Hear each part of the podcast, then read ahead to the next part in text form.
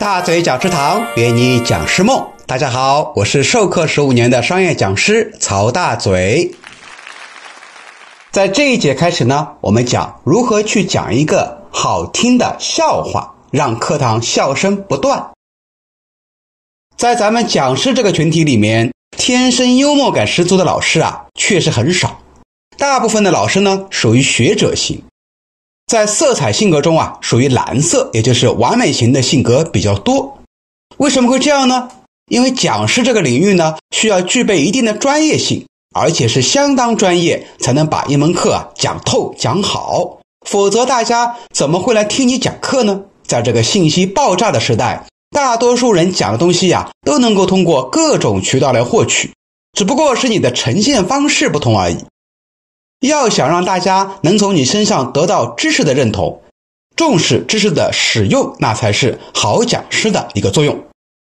所以呢，大部分的专业老师内容是不缺的，而学员的信息来源也不缺，这就需要解决第二个问题了，就是学员凭什么听你讲？那就是你的课堂比较生动、幽默、风趣。注意，风趣幽默的老师啊，大家都欢迎。都愿意老老实实的坐在底下听你讲，但如果你不是一个幽默性的老师，风趣度不够怎么办呢？好办，适时的植入笑话就能提高课程的互动性。比如说，我在开始讲课之前啊，经常会讲一个很应景的笑话。我说呢，哎，我刚刚去了一个地方讲课，就是在浙江的一个丽水，丽水这个地方啊，山清水秀。那么我讲课的地方呢，刚好在丽水的正中心，它是一个铅笔小镇。这个小镇里面啊，都是生产铅笔的。老总跟我讲说：“大周老师啊，我们这个生厂里面生产的都是二 B，哎，全国的二 B 铅笔啊，都是我们这里生产出来的。”哈，把我笑喷了。那么说，哎，大周老师上完课以后啊，你不要走，为什么呢？我们山上啊有一座大庙，哎，这座大庙啊是个千年古刹。在破四旧的时候呢，没有被破掉，所以里面保存的比较完好，建议你去参观一下。他们就专门派了辆车，哎，把老师呢送到了半山腰。然后我走了一段，一边走呢，一边看上面风景，哎呀，真是非常好啊！上面呢还有一些云，像这个仙境一样哈，一座庙在里面若隐若现。我走进这座大庙以后呢，发现里面确实啊都是古迹，这个树啊都是很粗大的，要几个人合抱。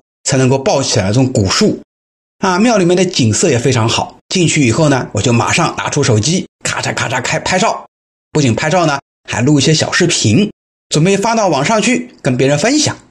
哎，这个时候我一发现呢，就是已经到月底了，我的手机里流量不够了。我心想，哎，看看看这个庙里面有没有现代化，有没有 WiFi 可以蹭一下。哎，果然看到了一个 WiFi 热点啊，而且 WiFi 的名字呢，也是这个庙的名字。但是啊，上面有一把锁是有密码的，哎，我就到处找这边有没有工作人员。走来走去，刚好看到一位大和尚在那边念经。我走过去说：“哎，大师傅你好，打扰一下哈，请问这个 WiFi 是你们寺里面的吗？”他一看，嗯，是的。那我请教一下，密码是多少呢？他看了我一眼说：“自己悟。”哼，我说哇，这个庙啊，果然是高僧居住的庙，连个 WiFi 密码都得自己悟，那就悟呗。